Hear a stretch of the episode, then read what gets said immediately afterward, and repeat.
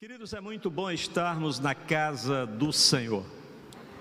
Quero agradecer a todos vocês que estiveram, estarão conosco durante todo este tempo, nos acompanhando pela internet e que oportunamente depois também aqueles que irão estar assistindo esse nosso bate-papo nesta noite. Queridos, como foi cantado há pouco instante, as promessas do Senhor, elas não são revogadas. Alguém quer, alguém crer comigo assim? Amém. Amém. Fique atento ao que Deus tem para falar ao seu coração, aos nossos corações, nesta noite. E nesta noite nós vamos estar refletindo em um texto muito conhecido e aí eu convido a todos vocês a abrirem as vossas Bíblias no Evangelho de João, no capítulo 8, nos, dos versos do 3 ao 11. Esse é um texto muito conhecido, é o texto é, que fala de uma mulher pecadora, de um pecador que foi levado à presença de Jesus. Quando nós olhamos para esse texto, nós podemos constatar quão enganoso, quão maquiavélico pode ser o coração do homem. As coisas, queridos, nem sempre são o que elas parecem ser. As intenções dos corações dos homens, especialmente quando regidos pela dominação do pecado, ensandecidos pela inveja e ávidos por poder, estão sempre embrulhadas por palavras por gestos e por ações que as mascaram as suas verdadeiras intenções e podem induzir ao engano seus interlocutores e seus ouvintes. Eu tenho, digo, eu tenho dito sempre que não importa a ação e nem importa a fala, nós precisamos nos ater ao que está motivando fazermos alguma coisa ou falarmos alguma coisa.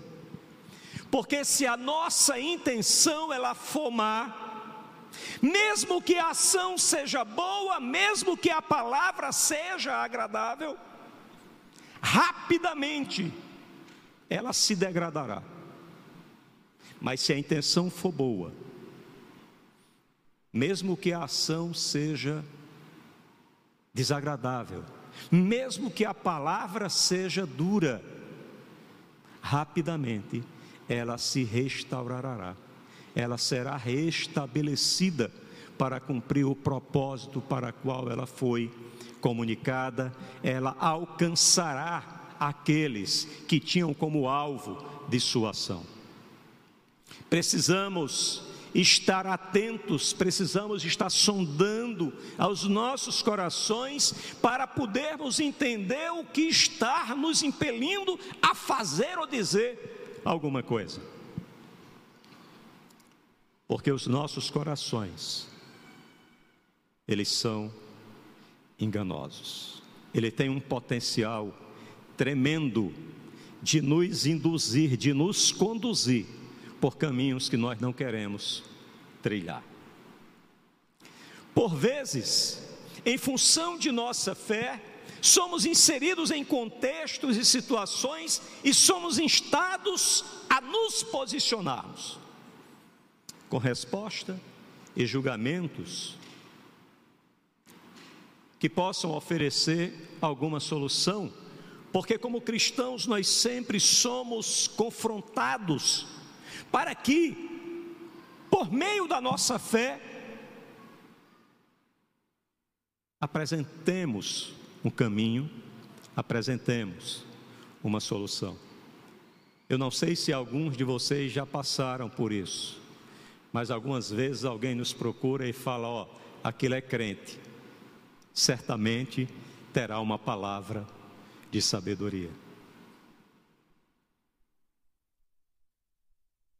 E nós temos, queridos, diante dessas situações,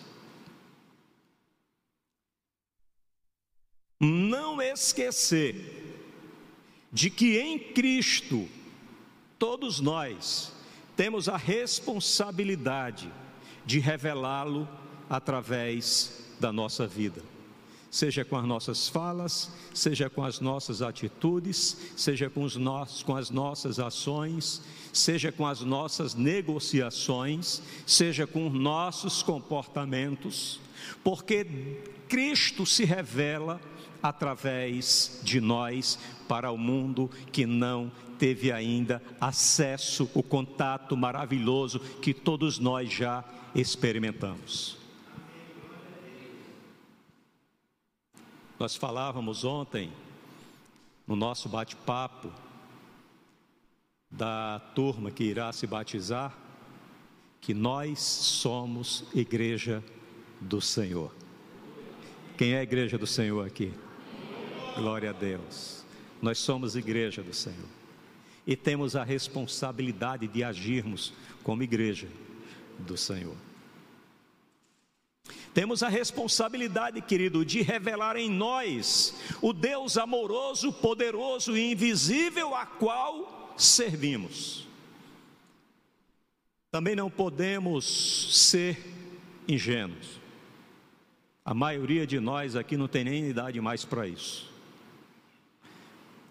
Muitas vezes, o que nos procuram intencionam tão somente através de nossas falas e ações, nos implicar, nos comprometer, acusar e ridicularizar a nossa fé e o nosso Deus. E quando não nos apercebemos dessas coisas, ou quando não somos diligentes com essas coisas, nos sentimos atraídos para sermos e ou darmos a solução, sem discernir o cerne daquilo que está sendo apresentado diante dos nossos olhos. Muitas vezes a ação é contra você, mas o alvo é a igreja de Jesus. Muitas vezes a provocação é para você, mas o alvo é ridicularizar o nosso Deus, é condenar o nosso Deus. Não nos deixemos ser enganados em relação a isso. O texto, querido, que nós vamos refletir nesta noite, e aí vamos ler os três primeiros versos, diz assim: João capítulo 3, capítulo 8, verso do 3 ao 6. Os mestres da lei e os fariseus trouxeram-lhe uma mulher surpreendida em adultério. Fizeram-na ficar em pé diante de todos e disseram a Jesus: Mestre, esta mulher foi surpreendida em ato de adultério. Na lei de Moisés, a lei de Moisés nos ordena apedrejar tais mulheres. E o Senhor, que diz? Eles estavam usando essa pergunta como armadilha, a fim de terem uma base para acusá-lo. Mas Jesus inclinou-se e começou a escrever no chão com o dedo. Queridos, os escribas e fariseus narrados nesses versículos, não estavam ali interessados em proteger a integridade da lei. Não. Eles não queriam, para preservar a lei, aplicar as devidas penalidades a quem as tinha transgredido. Também não estavam interessados em oferecer um julgamento justo para aquela mulher e muito menos reconhecer a autoridade de Jesus quando eles vieram à presença de Jesus trazendo aquela demanda e pedindo a ele o seu julgamento, o seu posicionamento.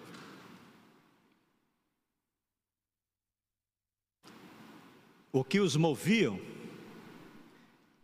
aquela empreitada era usar a lei para implicar, acusar e condenar um inocente. Vejamos o que diz a lei. Levíticos capítulo 20, verso 10. Diz assim: Se um homem cometer adultério com a mulher de outro homem, com a mulher do seu próximo, tanto o adúltero quanto a adúltera terão que ser executados. Por que não levaram os infratores surpreendidos em adultério à presença de uma autoridade por eles reconhecida para que a pena fosse executada? Jesus não era uma autoridade reconhecida por eles. Onde estava o homem com quem a mulher estava adulterando? Uma vez que a lei dizia que ambos deveriam ser serem apedrejados. Só estavam ali diante de Jesus com aquela mulher. Por que trouxeram aquela mulher para Jesus julgar, se eles não reconheciam autoridade nenhuma em Jesus? A expectativa daqueles homens ao colocarem aquela mulher diante de Jesus, acusando-a de transgredir a lei, pega em flagrante de adultério, lhe pedindo que indicasse como executar a pena, era que, no entendimento deles, haviam encontrado a situação perfeita para incriminá-lo. Seja negando a lei de Moisés, contrariando a sua pregação ou transgredindo a lei de Roma. Era aquela situação que na cabeça deles ele dizia: tanto faz bater na cabeça como em cima do chapéu. A pancada vai derrubar do mesmo jeito. Vejam só, se Jesus dissesse para não apedrejar, o povo em volta estaria indo, estaria, seria induzido a acreditar que Jesus estaria indo contra a lei de Moisés, que mandava apedrejar os adúlteros. Se Jesus condenasse aquela mulher, aceitando que, o, que aqueles homens executassem a sentença, estariam se, estaria ele se contradizendo, já que a sua pregação era centrada na salvação dos pecadores. Vejamos o que diz Lucas, o Evangelho de Lucas, capítulo 5, verso 32, que retrata bem qual era em que era centrado a pregação de Jesus.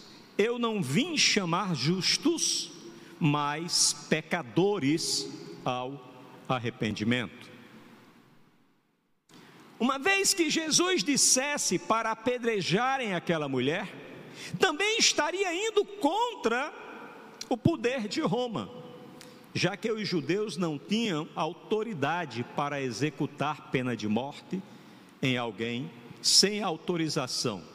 E isso certamente seria colocado como mais uma acusação contra Jesus perante as autoridades romanas.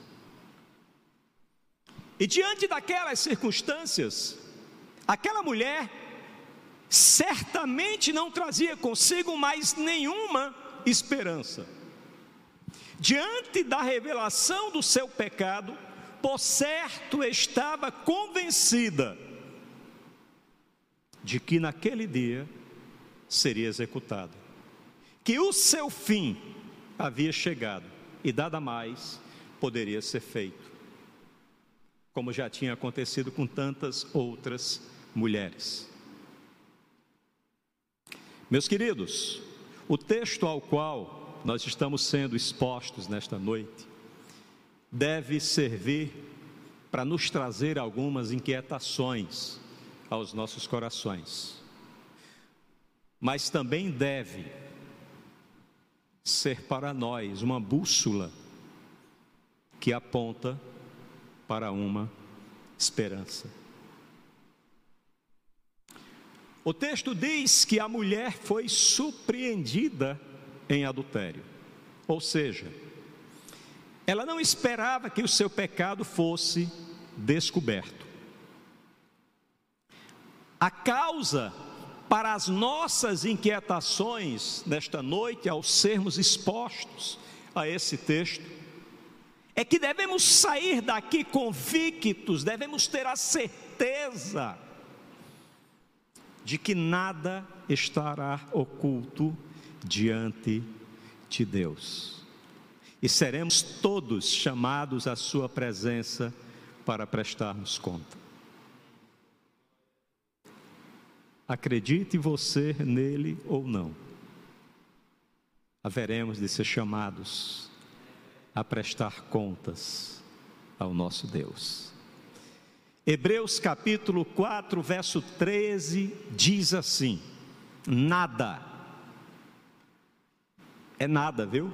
Não é algumas coisas, é nada, em toda a criação está oculto aos olhos de Deus. Tudo, é, é tudo mesmo, viu? Tudo está descoberto e exposto diante dos olhos daquele a quem haveremos de prestar contas.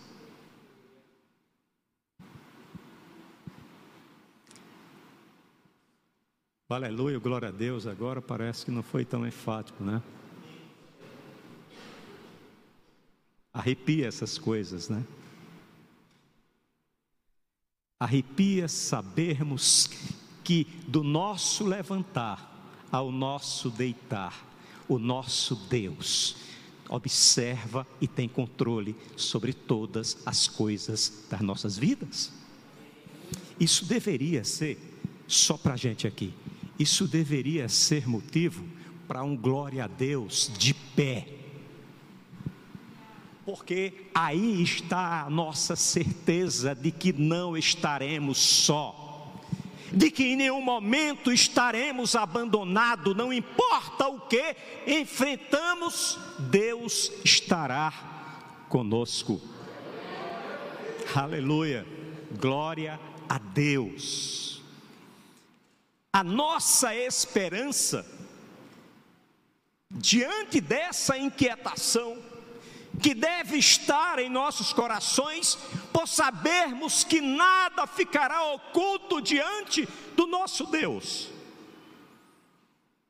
A nossa esperança é que, se confessarmos os nossos pecados, seremos poupados, restaurados e redimidos.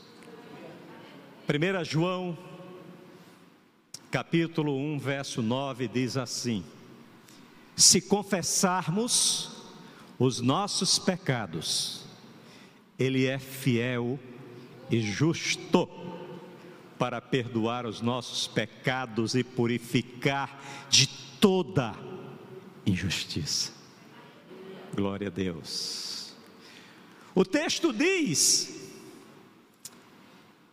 que em silêncio Jesus inclinou-se para escrever com o dedo no chão, diante daquela cena que estava ali cobrando-lhe uma posição.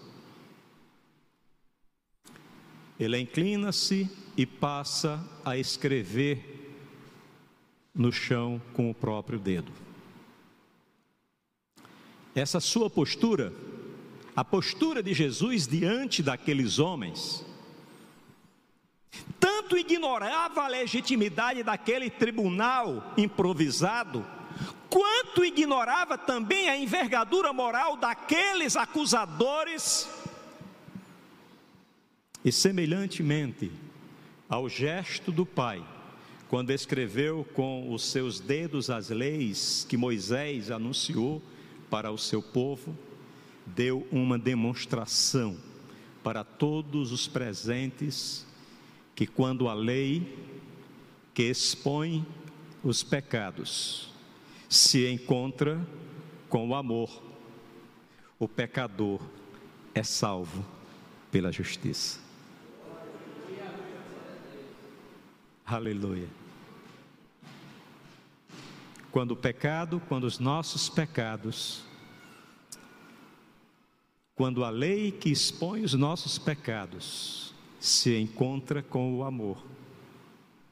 O pecador é salvo pela justiça de Deus. Segunda Coríntios, segunda carta de Paulo aos Coríntios, capítulo 5, verso 21, diz assim: Deus tornou pecado por nós aquele que não tinha pecado, para que nele nos tornássemos justiça de Deus. Glória a Deus, aleluia. Esse, querido, é o nosso Deus.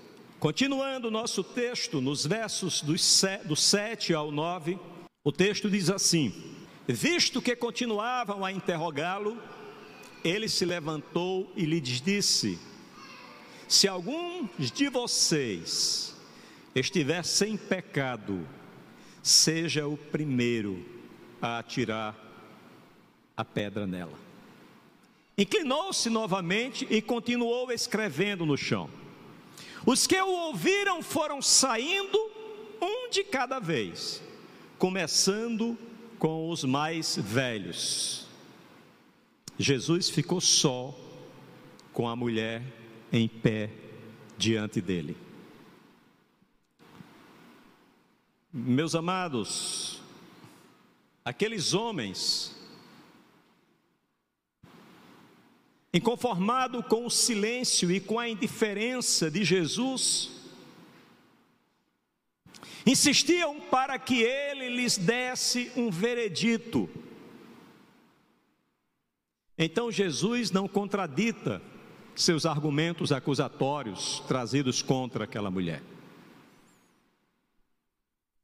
nem lhes atende os anseios alimentados pela inveja e desejo de vingança que nutriam contra Jesus. Mas os levam a revisitarem as suas memórias, na expectativa de que, ao examinarem-se a si mesmos, pudessem identificar-se com a condição de pecador daquela mulher e, como consequência deste autoexame, suas atitudes fossem reorientadas. E o texto diz no verso 9: O que os ouviram foram saindo um de cada vez começando pelos mais velhos. É sempre bom, queridos, diante da nossa caminhada, nós revisitarmos a nossa memória. Eu gosto de uma frase do autor de um livro chamado a Grande Omissão. O nome do autor é Dallas Willard, é um filósofo americano, escritor cristão, que ele diz o seguinte: Se nós somos seguidores de Jesus, nós não passamos de pecadores que tivemos o pecado perdoado. Quando, quando temos esse entendimento, quando identificamos essa nossa condição, nós passamos a ter um olhar diferente para os pecadores em nossa volta. Nós tiramos os óculos da lei e colocamos os óculos da misericórdia.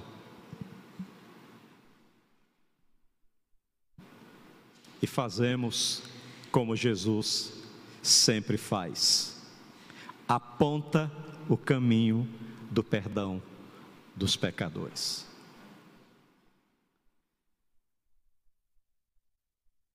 Aqueles homens, ao serem confrontados e instados a revisitarem as suas memórias, ao serem confrontados com seus pecados, o verso 9 diz que foram, se fosse numa linguagem de hoje, né? Foram pegando o beco, né, pastor Judson? Um a um em ordem alfabética para não haver tumulto. Mas eles deveriam ter ficado. Porque quando nós estamos diante de Jesus e temos pecados a serem confessados, é na presença dele que seremos restaurados, que temos uma chance, uma oportunidade de termos as nossas vidas transformadas, de termos um novo redirecionamento para as nossas vidas. Deveriam ter ficado, aceitado a condição de pecador e buscado em Jesus o perdão. E sabe o que aconteceria? seriam perdoados. Como foi a mulher trazida por eles com um pecado de morte à presença de Jesus.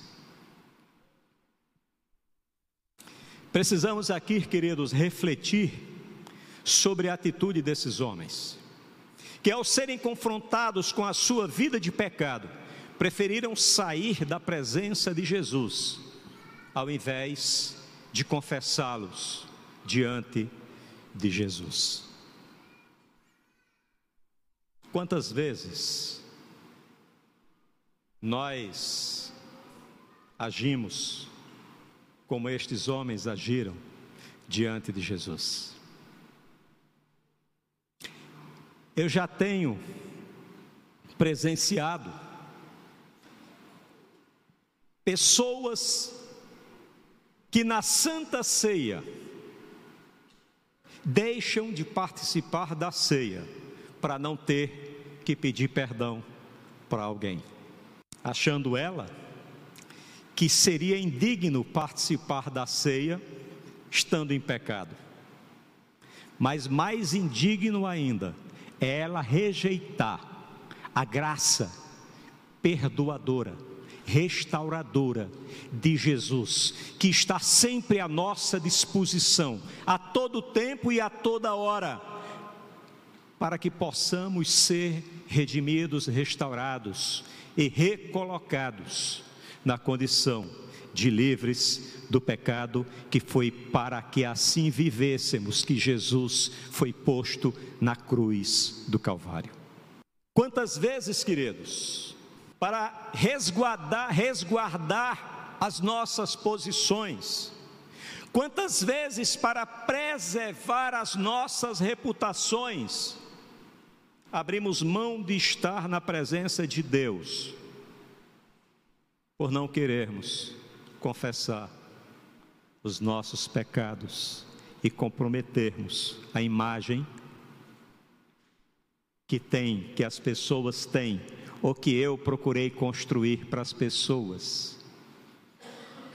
E ao elas me verem como pecador, derrubaria esta, esta imagem. E sabe o que a gente pode recomendar para essas pessoas que agem ou pensam dessa forma? Melhor do que a sua reputação é a oportunidade de você viver com intimidade com esse Deus maravilhoso. Porque ele não admite. Olha, esse nosso Deus, ele é tão ciumento que ele não admite nada na relação dele com você. Se tiver um pecado, ele diz: ó, ou, ou ele ou eu. Papo é reto. Infelizmente, tem muitos que optam pelo pecado. E nós enxergamos esse exemplo desse comportamento nesses homens, que ao serem confrontados com seus pecados, ao invés de não de, de recorrerem a Jesus para obter dele o perdão desses pecados, decidiram sair da presença de Jesus. E olhe que coisa maravilhosa. Aqueles que levaram aquela mulher para que fosse executada uma pena de morte contra elas, agora as deixam diante daquele que pode proporcionar a vida, e não é qualquer vida, Marcelinha, é vida em abundância. Mas nós temos nas Escrituras um exemplo belíssimo que devemos nos espelhar. O rei Davi, ao ser confrontado pelo profeta Natã sobre o seu pecado de adultério e morte, abriu mão de sua fama, autoridade e poder de rei mais aclamado de Israel. Reconheceu a sua condição de pecador, buscou e recebeu o perdão de Deus. 2 Samuel capítulo 12, verso 13 diz assim: Então Davi disse a Natã: Pequei contra o Senhor.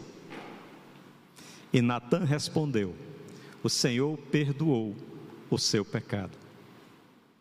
Glória a Deus. O Senhor perdoa os nossos pecados. Precisamos entender, queridos, que não são os nossos pecados, que não é o pecado do homem o maior empecilho à sua relação com Deus. Mas o maior empecilho da relação do homem com Deus é a sua rejeição ao chamado de Jesus para viver a novidade de vida propiciada pelo novo nascimento, que só é alcançado através de Jesus. Segunda carta do apóstolo Paulo aos Coríntios, capítulo 5, verso 17, diz assim: Portanto, se alguém está em Cristo, é uma nova criação as coisas antigas já passaram, eis que surgiram coisas novas, aleluia. Viver em novidade de vida é o que oferece Jesus a todos nós. Queridos, eu já estou concluindo Continuando o nosso texto, tem mais dois versículos, João capítulo 8, versículos 10 e 11. Diz assim: Então Jesus pôs-se de pé e perguntou-lhe: Mulher, onde estão eles? Ninguém a condenou? Ninguém, Senhor, disse ela. Declarou Jesus: eu também não a condeno. Agora vá e abandone sua vida de pecado.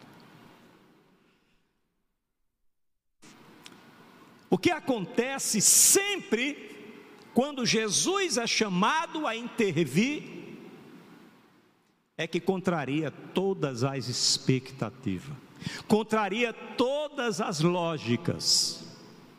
Os acusadores daquela mulher, depois da intervenção de Jesus, foram dissuadidos e abandonaram o ambiente acusatório contra aquela mulher.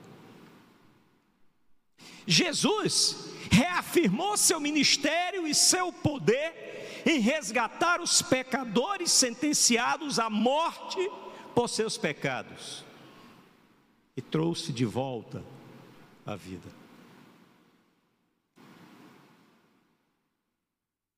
E a mulher teve uma segunda oportunidade para repensar as suas escolhas e ressignificar a sua vida. Eu digo sempre, queridos, que nós temos que ter cuidado com as nossas escolhas. Somos livres para escolher, mas não seremos isentados das consequências de nossas escolhas. Se você escolheu montar no cavalo, há uma possibilidade de queda e coice. É uma escolha. Tem um risco. As nossas escolhas acompanharão as consequências para as nossas vidas. Nós não fazemos escolhas e as consequências das nossas escolhas recaem sobre a vida do meu vizinho. As consequências de nossas escolhas é como cartão de crédito, pessoal e intransferível.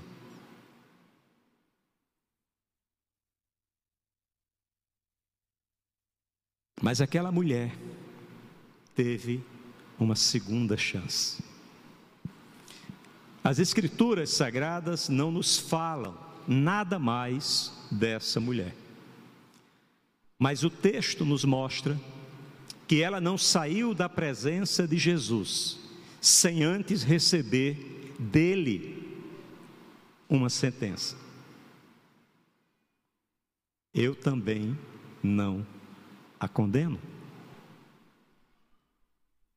E uma recomendação: agora vá e abandone sua vida de pecado. E eu quero finalizar dizendo: tanto essa sentença quanto essa recomendação serve também para todos nós nesta noite. Que a graça do Senhor continue sendo derramada sobre as nossas vidas. Vamos orar? Vamos ficar de pé? Pai de amor, de eterna bondade, nós te damos graças, Senhor, pelo privilégio que temos, ó Deus, de sermos, de termos sido, Senhor, feitos teus filhos. Te damos graças, ó Deus, pelo teu infinito amor, pela tua bondade, pela tua provisão, pela tua ação pelo teu cuidado, pela tua condução, Senhor. Te oramos, ó Deus, para que nos mantenha, Senhor, firme, convictos, ó Deus, de quem tu és para cada um de nós e de quem nós somos para ti. Que não possamos, ó mais, jamais esquecermos de quem tu és, nem do sacrifício do teu filho Jesus naquela cruz, para que nós nos tornássemos a ser quem hoje somos. Muito obrigado, Senhor. Que esta noite nós possamos, ó Deus, meditar sobre a tua palavra e que ela seja para nossas vidas como uma bússola que aponta em tua direção, para que não nos percamos, não nos desviemos e possamos, naquele grande dia, te encontrar e celebrar com toda a tua igreja. É o que te oramos e te agradecemos, em nome do teu filho Jesus. Amém.